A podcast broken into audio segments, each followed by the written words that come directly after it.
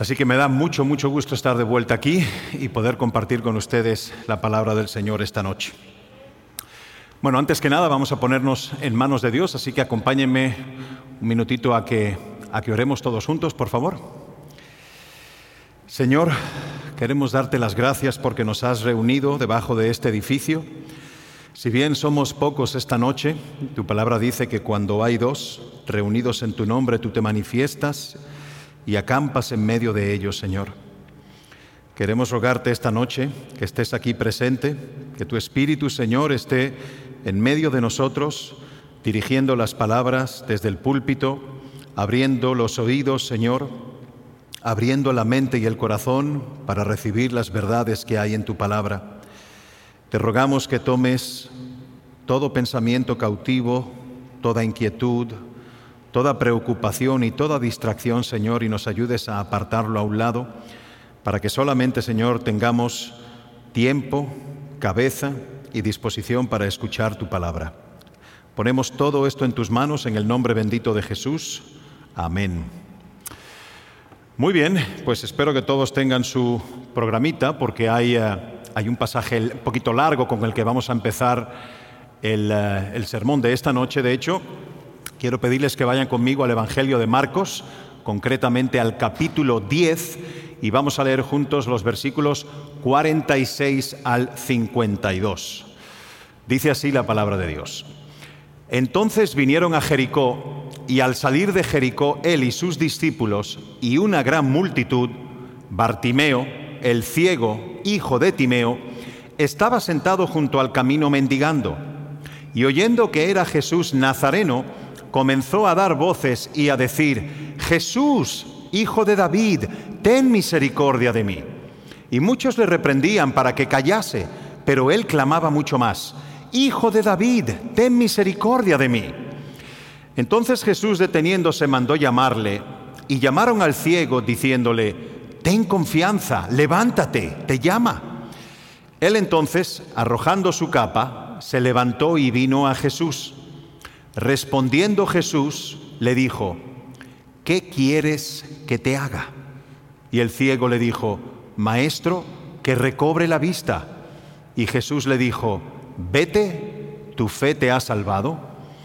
Y enseguida recobró la vista y seguía a Jesús en el camino. Miren, de primera impresión, el recuento de este hecho parece ser uno más de muchos encuentros de Jesús con gente necesitada y enferma. Estos lo tenemos en cualquiera de los cuatro evangelios. Están llenos de historias y de recuentos como este.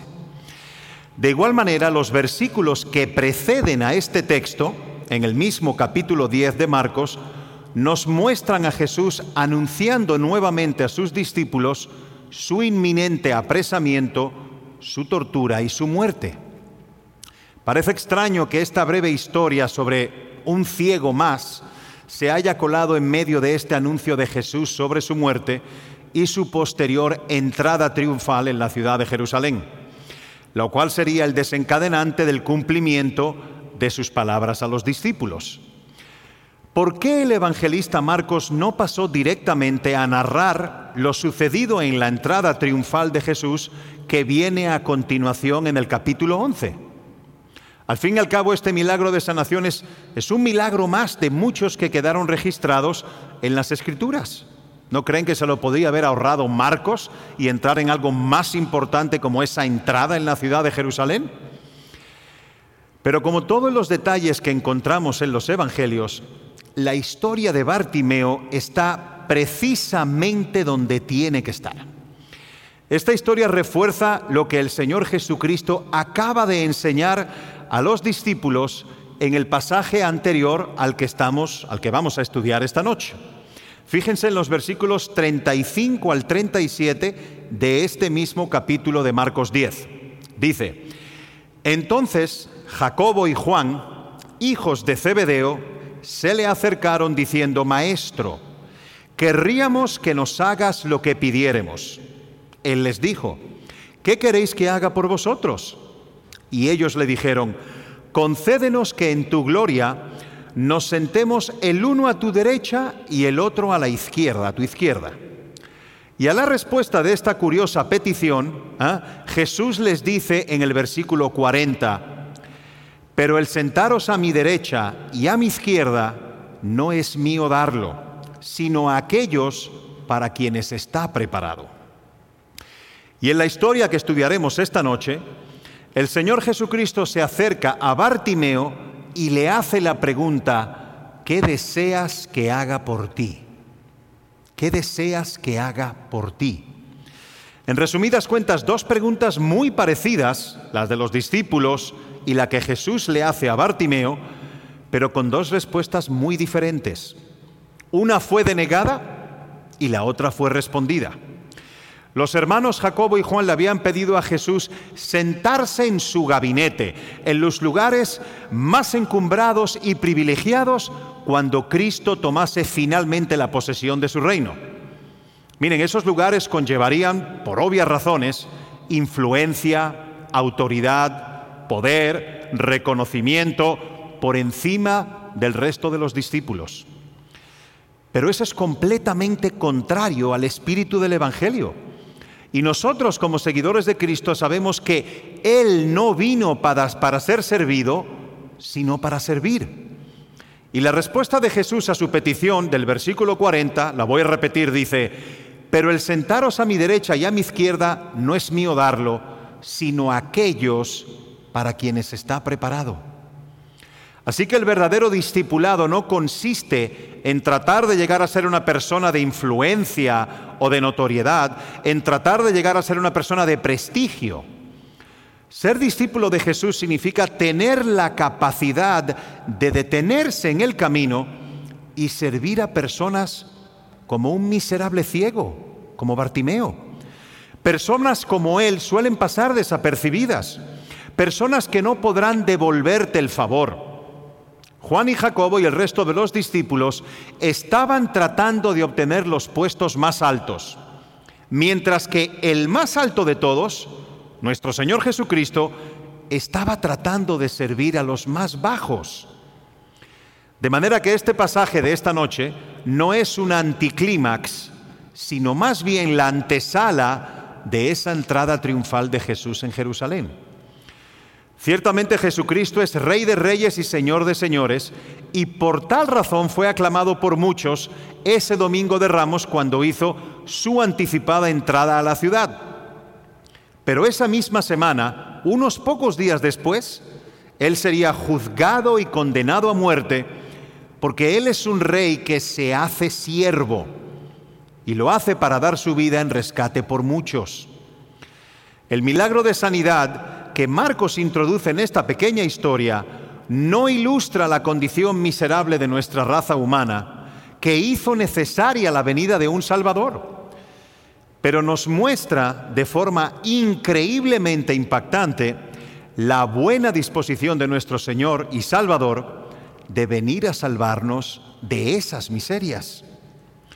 Y para ver cómo eso está presente en la historia de esta noche, Vamos a dividir el texto como, como si esto se tratase de una, de una obra teatral. Lo vamos a dividir en cuatro actos, o cuatro escenas. La primera escena podemos titularla Una gran necesidad y una petición confiada. Una gran necesidad y una petición confiada. Una vez más, vamos a nuestro texto, al versículo 46, y comienza esta historia así. Dice, entonces vinieron a Jericó y al salir de Jericó, él y sus discípulos y una gran multitud, Bartimeo, el ciego, el hijo de Timeo, estaba sentado junto al camino mendigando. Vamos a parar ahí. Aquí tenemos al Señor Jesucristo que se dirige hacia la ciudad de Jerusalén. Pero primero tiene que atravesar una ciudad más pequeña que se llama Jericó, que está aproximadamente a unos 33 kilómetros al noreste de Jerusalén. Y como la fiesta de la Pascua estaba cerca, muy próxima a celebrarse, y la popularidad de Jesús estaba en pleno apogeo, Marcos nos dice que iba, iban él, Jesús y los discípulos, iban seguidos de una gran multitud. Podemos imaginar a un montón de personas caminando así como en procesión, atravesando las calles de Jericó. Y miren, recuerden que es en ese mismo viaje cuando Jesús se encontró con otro personaje en la ciudad de Jericó. ¿Recuerdan quién era? Hay otra pequeña historia en los evangelios sobre un personaje que surge de la nada y que tiene un encuentro con Jesús. Me refiero a Zaqueo. Fue precisamente en ese punto de la historia donde sucede este encuentro. En Lucas 19:3 vemos a Zaqueo, que era un hombre de pequeña estatura, que se sube a un árbol, se cuelga de una rama para poder ver a Jesús debido a la gran multitud que había en las calles. Así que Jesús va avanzando hacia Jerusalén, rodeado de sus discípulos y de cientos y cientos de personas. Pero en las afueras de Jericó se encuentran con un hombre ciego que está sentado junto al camino mendigando. Esta historia de Bartimeo es narrada por Mateo, por Marcos y por Lucas, por estos tres evangelistas. Pero Marcos es el único que incluye el detalle de cómo se llamaba este ciego, Bartimeo, y además que era hijo de Timeo. Eso es de hecho lo que significa Bartimeo. Bar significa hijo en hebreo. Así que el hijo de Timeo. Este es un dato curioso tratándose de un hombre que hasta ese momento era un completo desconocido. Entonces, ¿por qué Marcos incluye su nombre en el relato?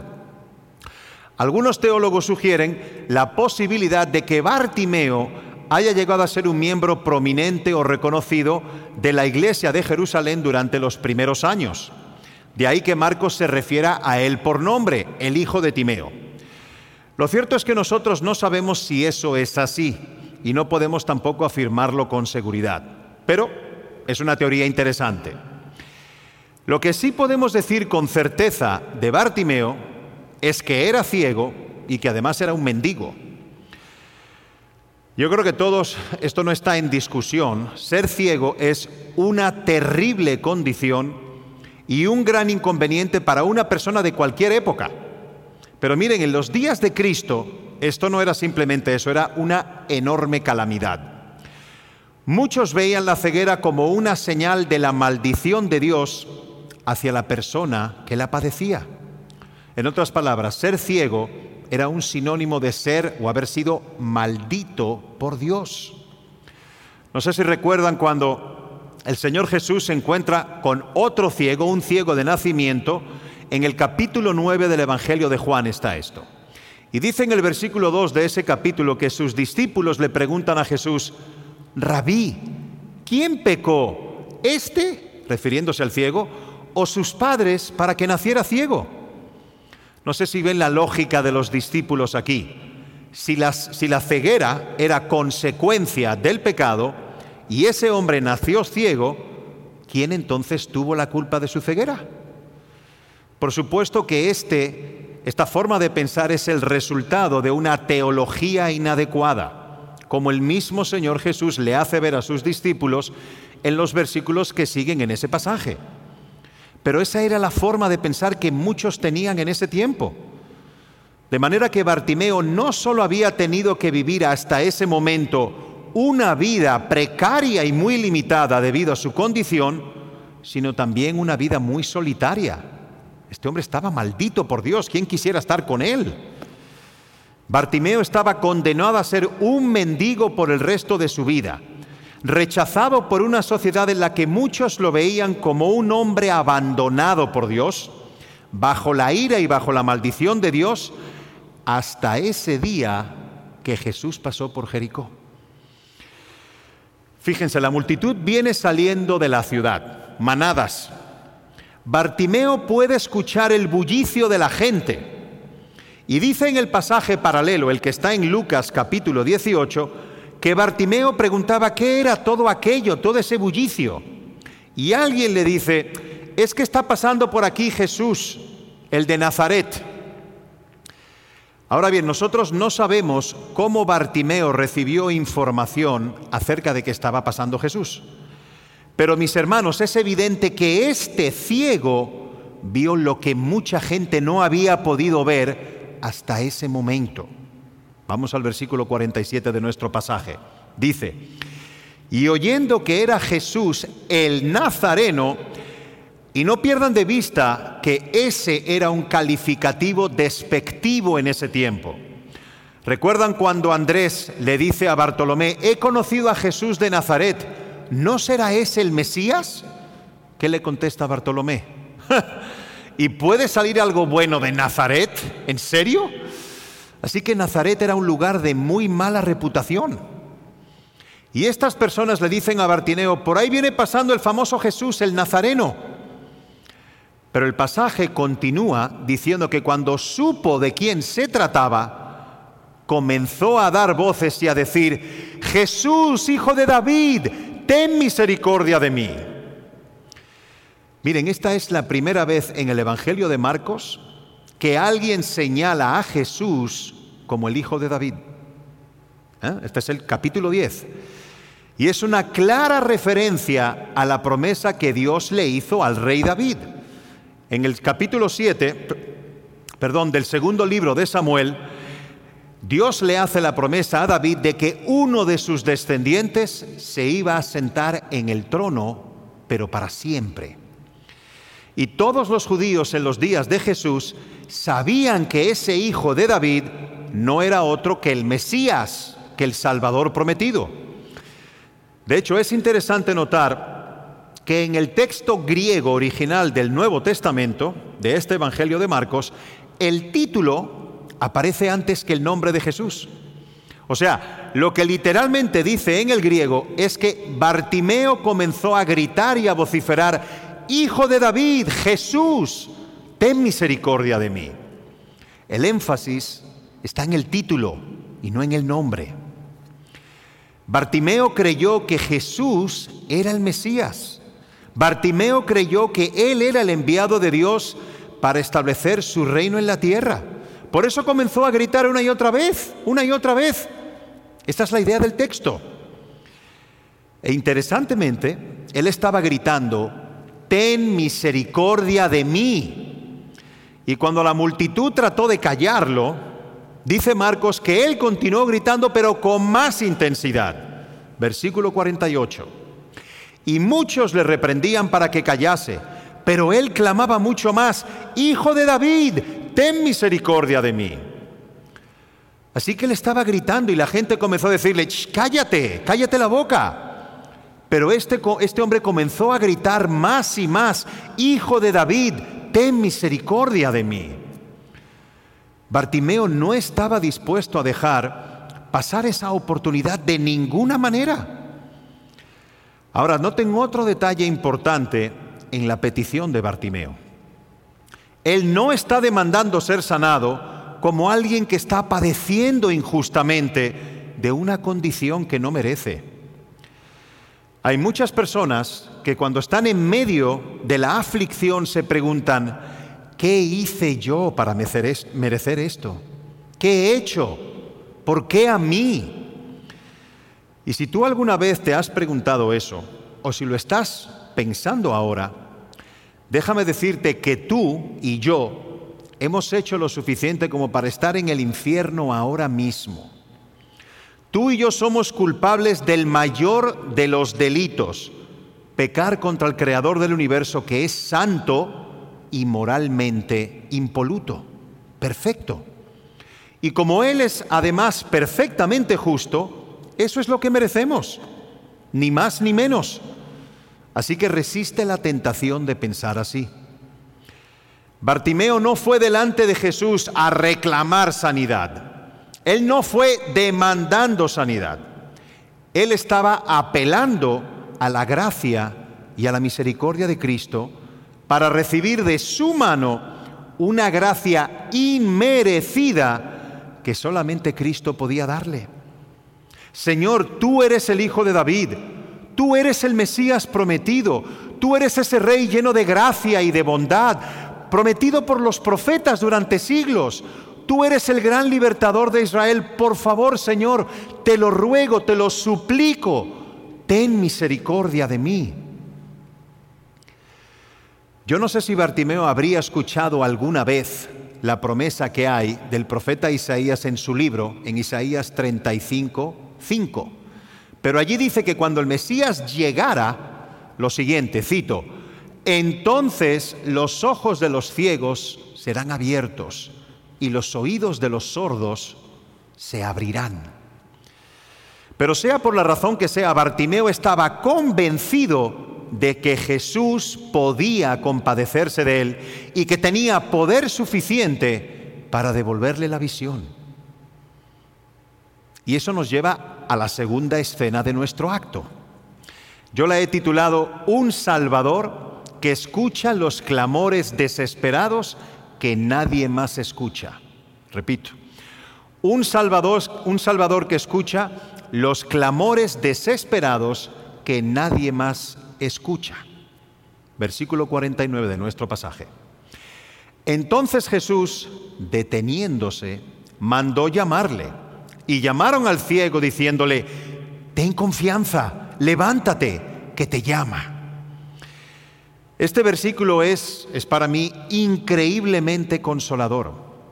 Mientras la multitud mira a Bartimeo como un estorbo, como una molestia, en su viaje a Jerusalén, Jesús lo mira con ojos de compasión. Ellos estaban viendo un estorbo en el camino. Jesús estaba viendo una oportunidad para glorificar a Dios mostrando su misericordia. Y en medio del bullicio del gentío, de alguna manera Jesús escuchó la voz de Bartimeo. Y recuerden, estamos hablando de cientos y cientos de personas, quizás hasta miles, andando y hablando al mismo tiempo. Todo el mundo habla con voces muy altas, uno por encima del otro. Eso es típico, era y es típico de las culturas del Medio Oriente. Hoy en día igual, cuando esta gente se junta a hablar son un gallinero. No eran ni japoneses ni suizos los que iban camino a Jerusalén. Había un escándalo tremendo. Y en medio de ese escándalo, el Señor escuchó la voz de Bartimeo y decidió detener su marcha hacia Jerusalén con tal de socorrerlo. En ese momento no había nadie más importante para Jesús que el ciego Bartimeo. Es como si de repente todos los discípulos y toda la multitud hubieran desaparecido de su vista y solo quedase Bartimeo en el camino de Jericó. Hermanos y hermanas en Cristo, cuando cualquiera de los hijos de Dios viene delante de Dios en oración, Él no está demasiado ocupado lidiando con cosas tan importantes en el gobierno de su universo y de la historia humana que Él no pueda prestarte atención. Nunca, nunca, nunca Él está tan ocupado que Él no puede dedicarte atención. Fíjense lo que dice el Salmo 34, los versículos 17 y 18. Dice, claman los justos y el Señor los oye y los libran de todas sus angustias. Cercano está el Señor a los quebrantados de corazón y salva a los abatidos de espíritu. ¿Escuchaste bien eso? ¿Escuchaste cuál es el tipo de persona a la que Dios decide prestarle atención y mostrarle su favor? Los quebrantados de corazón, los abatidos de espíritu. Bartimeo no era una persona prominente de la ciudad de Jericó, pero era una persona necesitada y lo poco que conocía de Jesús fue suficiente para poner toda su confianza en Él. Y ahora te pregunto, ¿tú sabes lo que eso significa? ¿Sabes lo que eso significa? Significa que no necesitamos un protocolo muy complicado o ritualista para acercarnos al Señor en oración. No necesitamos un protocolo complicado. Bartimeo no preparó un discurso pomposo para impresionar a Jesús. Miren, esto me trae a memoria algo personal hace muchos años. Hubo un periodo, de mi vida en el que enfrenté una gran aflicción. Creo que posiblemente sea el periodo más difícil y más doloroso de mi vida. Tenía poco más de 30 años. Por un lado sufría un, un serio problema de salud que era relativamente desconocido, y por otro varios problemas personales muy delicados. Y eso era como una tormenta perfecta. Durante un tiempo oraba sin mucha cabeza y sin saber exactamente qué pedir. A veces solo buscaba al Señor en oración para simplemente desahogarme, sin pedirle nada. Sin embargo, mi confianza estaba y está en el hecho de que Dios puede interpretar los movimientos y los gemidos de mi adolorida alma. Miren, hay momentos en los que uno no tiene las palabras apropiadas para dirigirse al Señor. Y quiero aclararte que Él no está esperando un discurso pomposo, ni una oración rimbombante y dogmática, para nada. Bartimeo meramente clamó con un profundo sentido de necesidad y el Señor lo escuchó. Así de simple. Eso fue suficiente. Hijo de David, ten misericordia de mí, ten misericordia de mí. El grito de Bartimeo fue suficiente para que Jesús tomara la decisión de detenerse a socorrerlo. Y no olviden que el Señor iba caminando hacia Jerusalén a completar la misión que el Padre le había encomendado que hiciera. Miren, si Jesús hubiera decidido seguir su camino, eso hubiese estado absolutamente justificado. Pero Él decidió detener a cientos y cientos de personas para ponerle atención a una sola, que para colmo era un significante mendigo y ciego. Pero nuestro Señor Jesucristo es un Salvador misericordioso y compasivo. Y Él escucha los clamores desesperados que nadie más escucha. Y una de las cosas que se añade a las aflicciones que todos padecemos en este mundo regularmente es que en medio de ellas nos llegamos a sentir solos. Sentimos que nadie nos comprende, sentimos que somos una molestia a los demás, que nadie nos quiere escuchar. ¿Y cuántas veces somos nosotros mismos los que estamos tan abrumados que no tenemos el tiempo ni de ver ni de escuchar las necesidades y los problemas de los demás?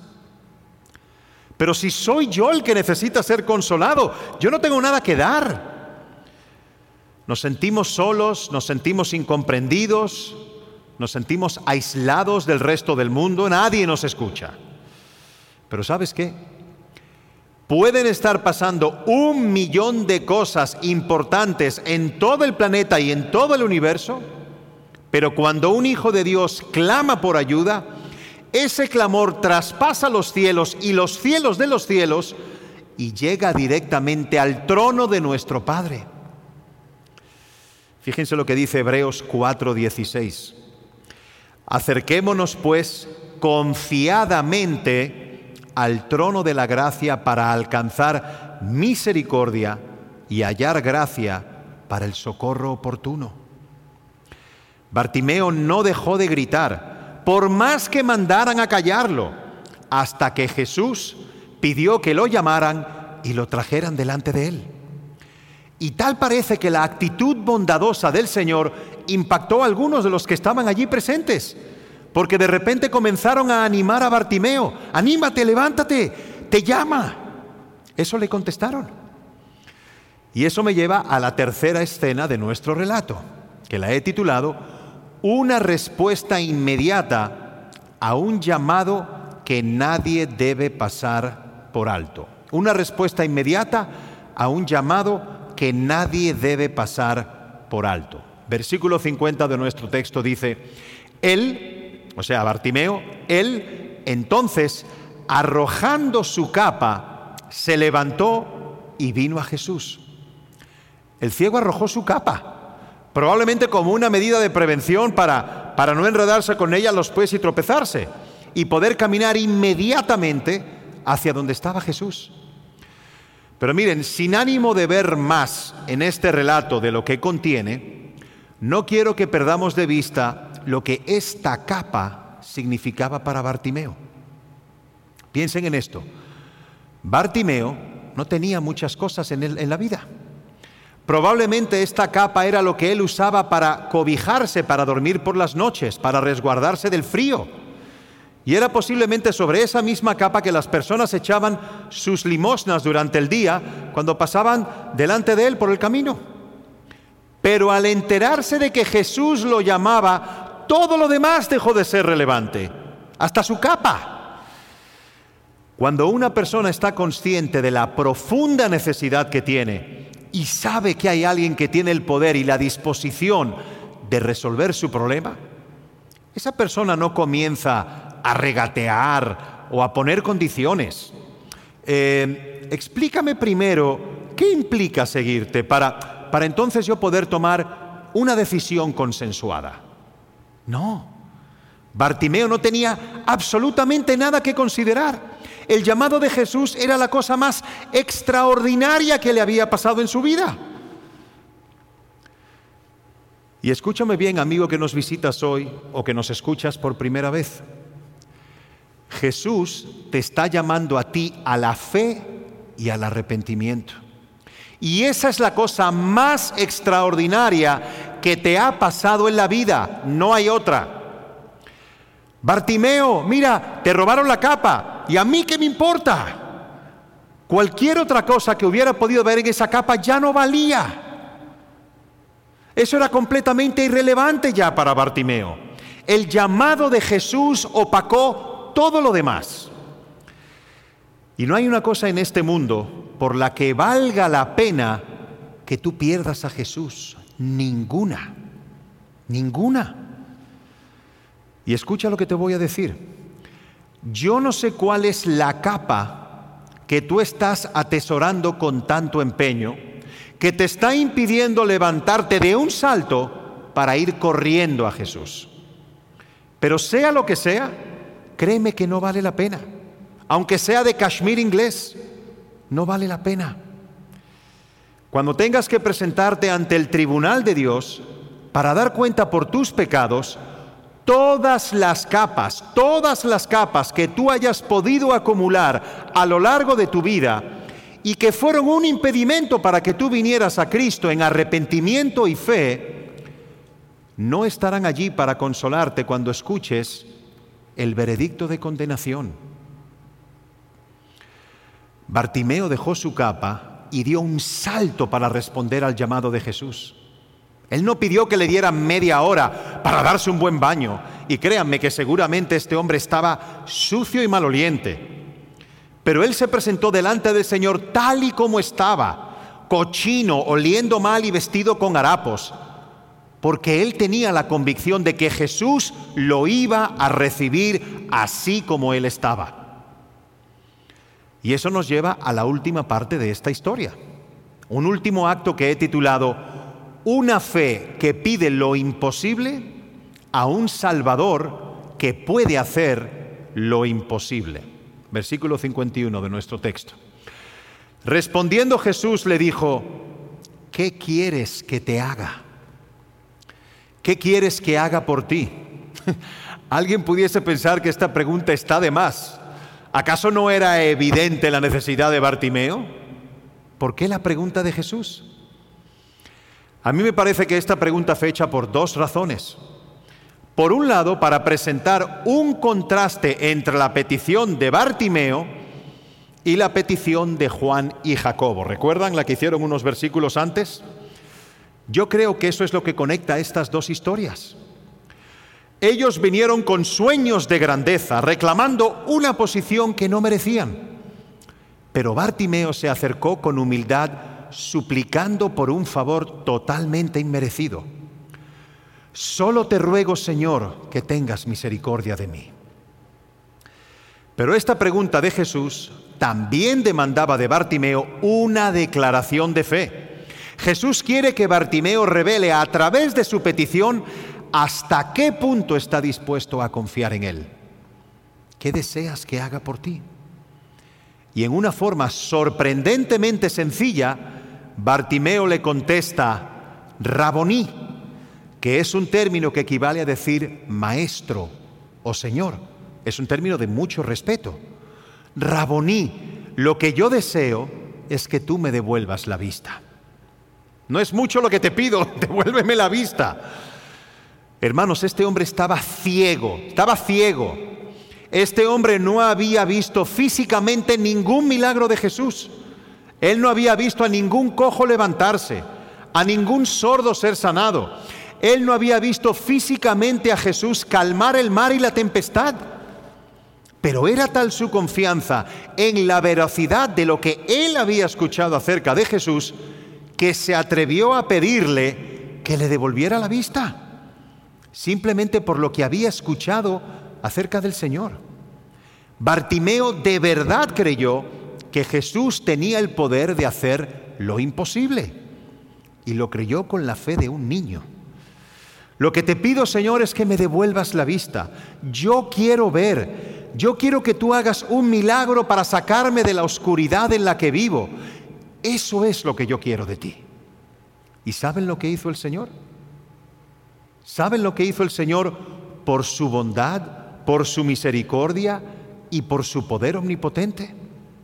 Le dio mucho más de lo que Él le pidió. Le dio mucho más. Fíjense el versículo 52. Dice, y Jesús le dijo, vete, tu fe te ha salvado. Y enseguida recobró la vista y seguía a Jesús en el camino. Esa palabra vete pareciera sonar quizá así como un poco descortés. Pero lo que Jesús le está diciendo a Bartimeo es que nunca más tendría que depender de otro. Vete, eres libre. No vas a tener que seguir postrado esperando por un milagro que te devuelva la vista. Vete. Tu confianza en mí te ha salvado. Fíjese en que Bartimeo fue sano y salvo al mismo tiempo. En ese instante Jesús había despejado sus tinieblas físicas y sus tinieblas espirituales. Enseguida recobró la vista y seguía a Jesús. En el mismo pasaje, pero del Evangelio de Lucas, dice, al instante recobró la vista, recobró la vista y le seguía glorificando a Dios. Le seguía glorificando a Dios. Las dos cosas que caracterizan a un verdadero creyente, a un verdadero discípulo. Seguir a Cristo y vivir para la gloria de Dios. Ese es el sello, esa es la evidencia. Así que en un segundo Bartimeo fue sano y fue salvo. Bartimeo vino a ser un seguidor de Jesús, dedicado a exaltar la gloria de Dios por encima de cualquier otra cosa. En otras palabras, Bartimeo no se dedicó a llamar la atención sobre sí mismo a partir de ese momento extraordinario, haciendo de su historia una plataforma que sirviera para exaltar su ego.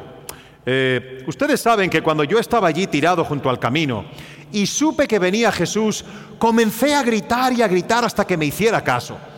Y cuando la gente me mandó que me tallara, que me callara, yo seguía gritando porque yo soy una persona persistente y determinada. Sin duda, un testimonio impresionante, ¿verdad? Pero ¿saben qué? Bartimeo estaba consciente de que él no era el protagonista de esta historia. Muchas veces cuando se predica y se habla de este pasaje de Bartimeo, se pone a Bartimeo como el centro de atención. Tenemos que tener la fe y la persistencia de Bartimeo. Y miren, yo creo que Bartimeo es un ejemplo de una fe persistente, es evidente. También creo que es un ejemplo de una oración que se mantiene allí delante del trono de la gracia hasta escuchar la respuesta por parte de Dios. Pero amigos, el protagonista de esta historia no es Bartimeo, no es su fe, ni es su persistencia lo que se resalta en este pasaje. Es la misericordia, la gracia, la bondad y el poder de Jesús. Él es el protagonista, no Bartimeo.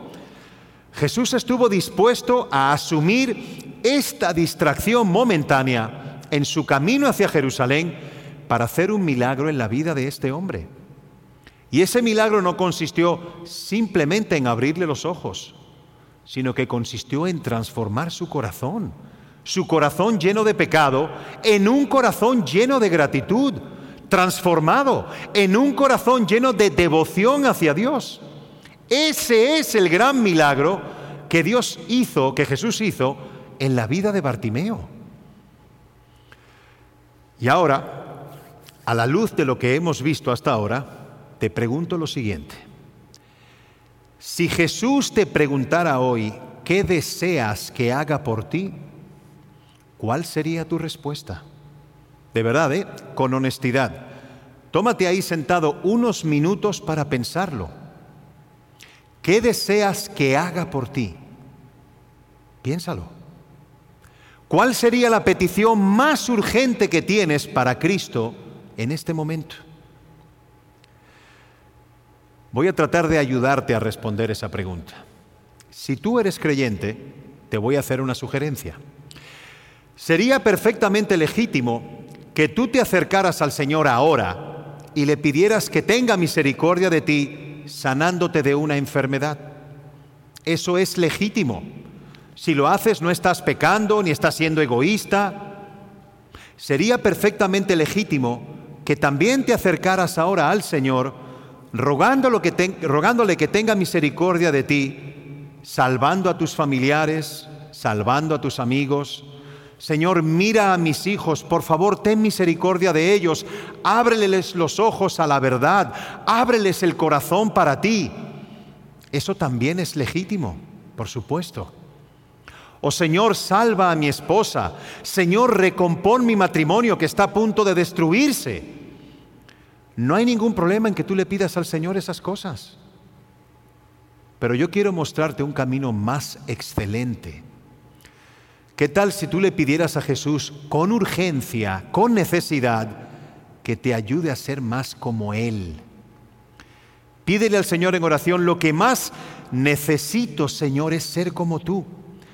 Yo necesito ser como tú, que no viniste para ser servido, sino para servir, para dar tu vida en rescate por muchos. Jesús estuvo dispuesto a detenerse en su camino para socorrer a este hombre. ¿Qué tan dispuestos estamos nosotros a detenernos de nuestra agenda, a salirnos de nuestra zona de confort o de seguridad para correr y atender al débil? Señor, lo que te pido en este momento es que tú me ayudes a ser menos demandante y más amante menos demandante y más amante. No es necesario que desees ser un gran evangelista que le predique a miles de personas. Eso no es necesario. Con que tú te detengas a ayudar a uno es suficiente. Cristo detuvo la caravana para ayudar a una persona en necesidad. Predica el Evangelio a una persona sin Cristo a una persona que tú consueles en su aflicción. A una sola persona es suficiente. Hermano en Cristo, ¿qué tal si hoy le pides al Señor que te ayude a tener el corazón servicial que Él tiene? Ayúdame, Señor, a ser como tú. Líbrame de ser como los discípulos. Líbrame de tener delirios de grandeza.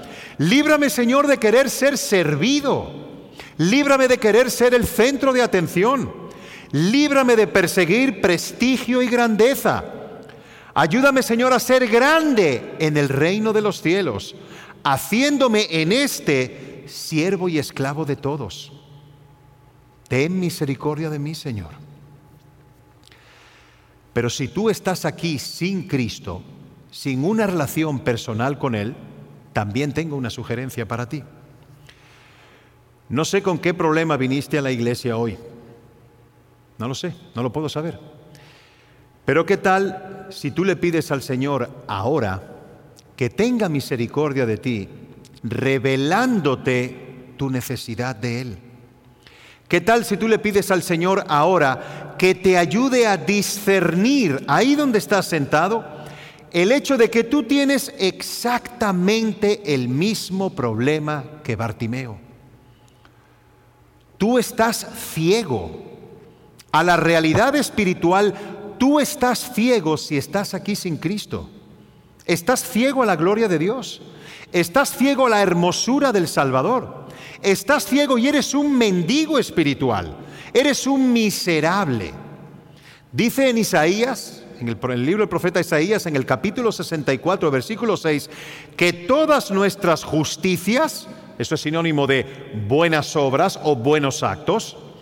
Todas nuestras justicias, todo lo que nosotros creemos que podemos presentar delante de Dios y que nos va a ganar méritos ante Él, es un trapo de inmundicia delante de su presencia. O sea, no vale nada. Tú estás ciego y eres un mendigo si estás sin Cristo. Así que, ¿qué tal si tú le pides al Señor que te abra los ojos? ¿Qué tal si le pides al Señor que cambie tu corazón? ¿Qué tal si le pides al Señor que te ayude a verlo a Él como la perla de gran precio por la que vale la pena perder la capa y perderlo todo? Amigo, algún día todos nos presentaremos ante el tribunal de Dios para dar cuentas por nuestras vidas y todos, oye bien, todos tus pecados, los grandes, los pequeños, los públicos, los ocultos, todos tus pecados serán como un libro abierto delante de Él.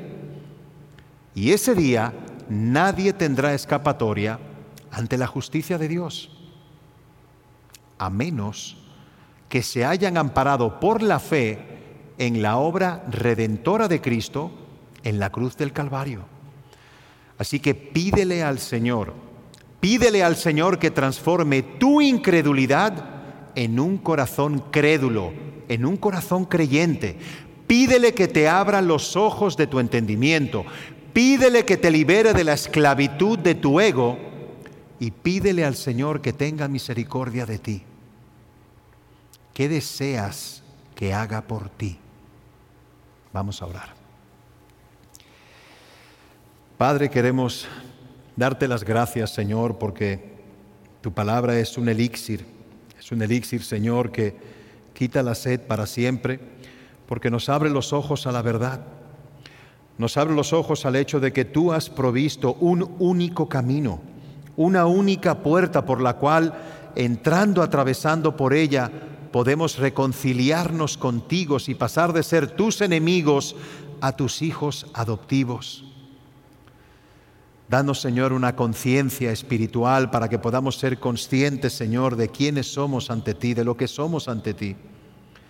Y ayúdanos, Señor, a tener la clarividencia espiritual de Bartimeo, para pedir venir ante ti, Señor, con un corazón sincero, con un corazón abierto, y con un corazón absolutamente confiado en tu poder, en tu gracia y en tu misericordia. Te damos gracias por la exposición de tu palabra, te damos gracias por esta extraordinaria historia de Bartimeo que, resuena en la vida de cada uno de nosotros.